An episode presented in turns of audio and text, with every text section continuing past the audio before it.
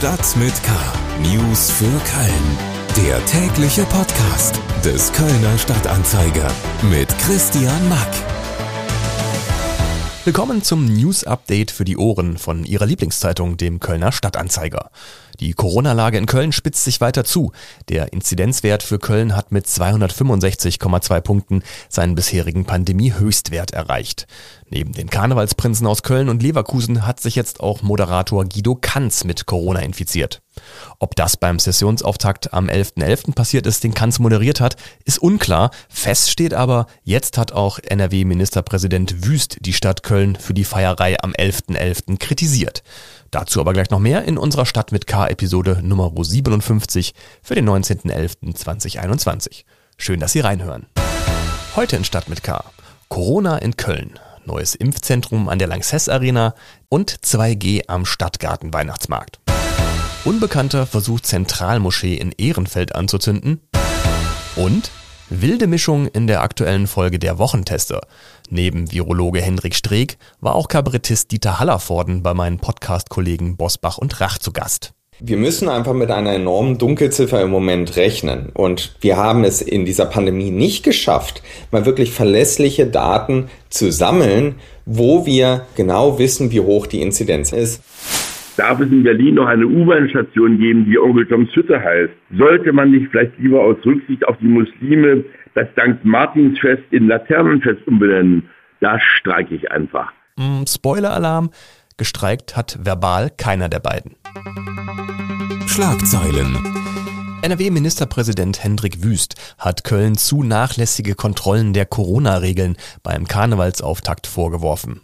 Man habe noch im Vorfeld gemeinsam mit der Stadt die Regeln verschärft, so Wüst im Gespräch mit dem Nachrichtenmagazin Der Spiegel.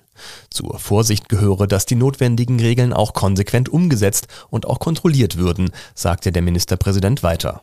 Dies sei nicht überall erfolgt. Es reiche nicht nur 2G zu proklamieren, man müsse die Einhaltung der Regeln auch kontrollieren. Bilder und Videos von dicht feiernden Jecken am 11.11. .11. hatten zu vielen kritischen Kommentaren geführt und bundesweit für Aufsehen gesorgt. Ein bislang unbekannter Radfahrer hat am Freitag in den frühen Morgenstunden versucht, die Zentralmoschee in Köln-Ehrenfeld anzuzünden. Laut Polizeiangaben wurde der Verdächtige im letzten Moment von einem Sicherheitsmann der Moschee angesprochen, bevor er den bereits aus Kanistern verschütteten Treibstoff in Brand setzen konnte. Zum Redaktionsschluss dieses Podcasts lagen keine weiteren Informationen vor. Der Staatsschutz in Köln hat Ermittlungen aufgenommen. Beim Prozess gegen den früheren Porzer CDU-Politiker Hans-Josef Bähner vor dem Kölner Landgericht sind nun die Bodycam-Aufnahmen der Polizei ausgewertet worden. Sie zeigen Bähner kurz nach dem Schuss auf einen jungen Mann. KSDA-Gerichtsreporter Hendrik Pusch mit den Einzelheiten. Das Video aus der Tatnacht zeigt Hans-Josef Bähner, wie dieser auf Aufforderung eines bewaffneten Polizisten mit erhobenen Händen sein Haus in Porz verlässt. Er muss sich danach an eine Mauer stellen und wird nach Waffen durchsucht. Gefunden werden aber keine. Auffällig ist danach, dass Banner ein wenig teilnahmslos beim Polizisten steht und die Frage stellt, worum geht es? Möglicherweise könnte sich das mit Banners Aussage decken, dass er nicht gemerkt habe, dass er seinen Kontrahenten getroffen hat. Banner steht vor Gericht, weil er im Dezember 2019 einen damals 20-Jährigen mit einem Pistolenschuss schwer verletzt haben soll, nachdem dieser mit einer Gruppe junger Männer vor Banners Haus Musik gehört hatte.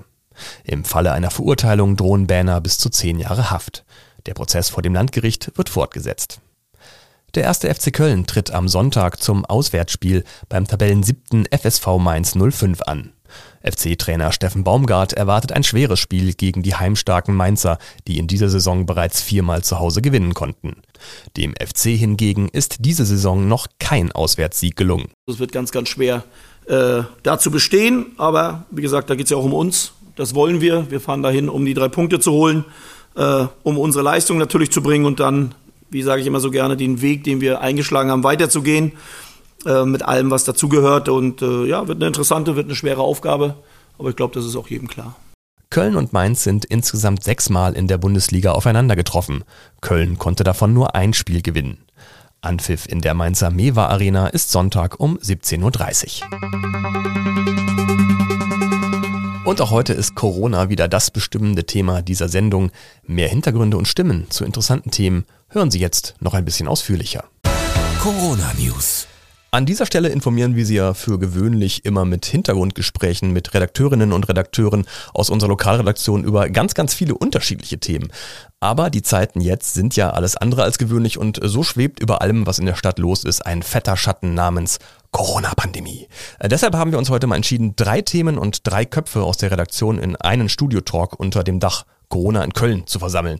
Im Studio begrüße ich aus unserer Lokalredaktion Anna Westkemper und Paul Groß. Hallo. Hi. Hallöchen. Und am Telefon ist uns noch Fedels Reporter für Ehrenfeld, Florian Esser, zugeschaltet. Hallo Florian. Guten Tag, hallo. Los geht's mit Paul Groß. Ähm, du hast zum neuen Impfzentrum der Stadt an der Lanxess Arena recherchiert. Ähm, was kannst du uns denn über den Stand der Dinge erzählen und wann werden da die ersten Impfdosen verabreicht? Ja, dazu tagte heute der Krisenstab der Stadt und hat beschlossen, dass es dieses Impfzentrum geben wird. Es wird eine Art Drive-In-Impfzentrum, äh, also ähnlich wie die ehemalige Teststelle an der Längses Arena kann man da dann reinfahren, äh, sich die Impfung abholen und wieder rausfahren. Äh, geplant sind 3000 Impfungen pro Tag. Ähm, die Stadt startet jetzt in der kommenden Woche erstmal mit 1000 Impfungen. Äh, Mitte der Woche soll es losgehen. An welchem Tag genau ist noch nicht ähm, ganz klar. Die Stadt spricht übrigens nicht von einem Impfzentrum, sondern von einer Impfstelle. Die Kapazität ist nämlich ungefähr halb so groß wie die, die das Deutzer Impfzentrum hatte, was Ende September geschlossen wurde. Okay, dann sagen wir jetzt Impfstelle in Zukunft. Äh, wir bleiben beim Thema Impfen und äh, holen jetzt Fegels Reporter Florian Esser in die Runde. Ähm, die Stadt Köln will ja mit diesen mobilen und dezentralen Impfangeboten äh, gegen die verschärfte Corona-Lage äh, vorgehen. Und ein solches, ich sag mal, Pop-up-Impfzentrum hat es Donnerstag und Freitag am Ehrenfelder Bezirksrathaus auch gegeben. Ähm, Florian, ähm, wie ist dieses Angebot von den Ehrenfelderinnen und Ehrenfeldern denn angenommen worden? Also augenscheinlich wurde das Angebot sehr gut aufgenommen. Es waren sehr viele Menschen da. Die Warteschlange hat sich vom Cinnenova bis zum Bezirksrathaus erstreckt und teilweise, wie die Leute erzählt haben, haben sie da mehrere Stunden, drei Stunden beispielsweise gewartet schon, bis sie drangekommen sind. Wie viele Leute genau da waren, konnte die Stadt Köln jetzt aber noch nicht sagen. Aber sind am Ende auch alle rangekommen oder mussten welche nach Hause geschickt werden?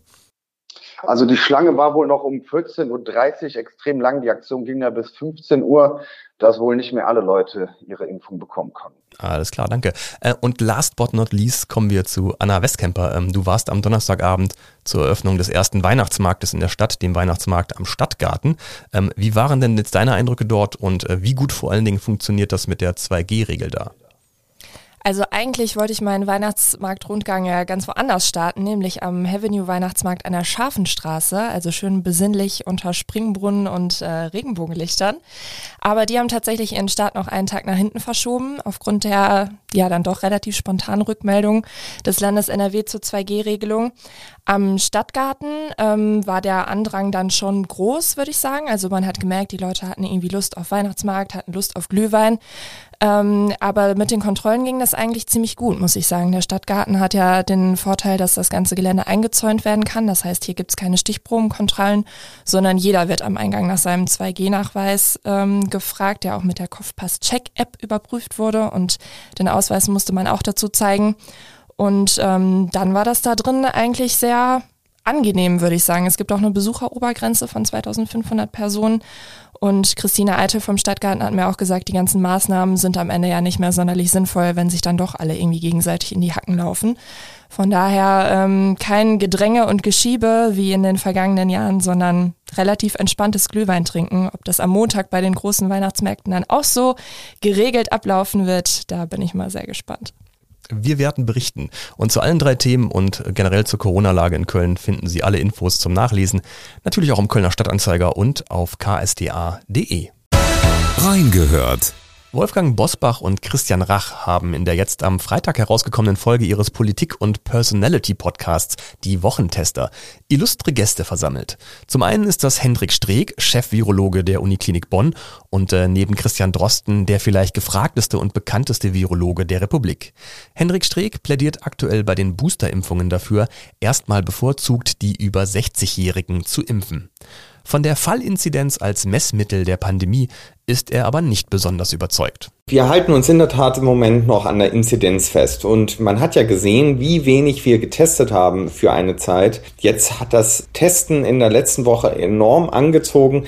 Wir waren zwischenzeitlich auf 700.000 Tests. Jetzt sind wir bei über 1,5 Millionen Tests pro Woche. Da sieht man schon, wie sich das Verhältnis verändert hat, dass wenn man nämlich mehr testet, sehen wir natürlich im Moment mehr Fälle. Das liegt daran, dass wir eine hohe Dunkelziffer haben. Also man kann im Moment davon ausgehen, dass wir viel, viel mehr Infizierte derzeit haben, als uns die Inzidenz im Moment Glauben schenken mag. Wir müssen einfach mit einer enormen Dunkelziffer im Moment rechnen. Und wir haben es in dieser Pandemie nicht geschafft, mal wirklich verlässliche Daten zu sammeln, wo wir genau wissen, wie hoch die Inzidenz ist.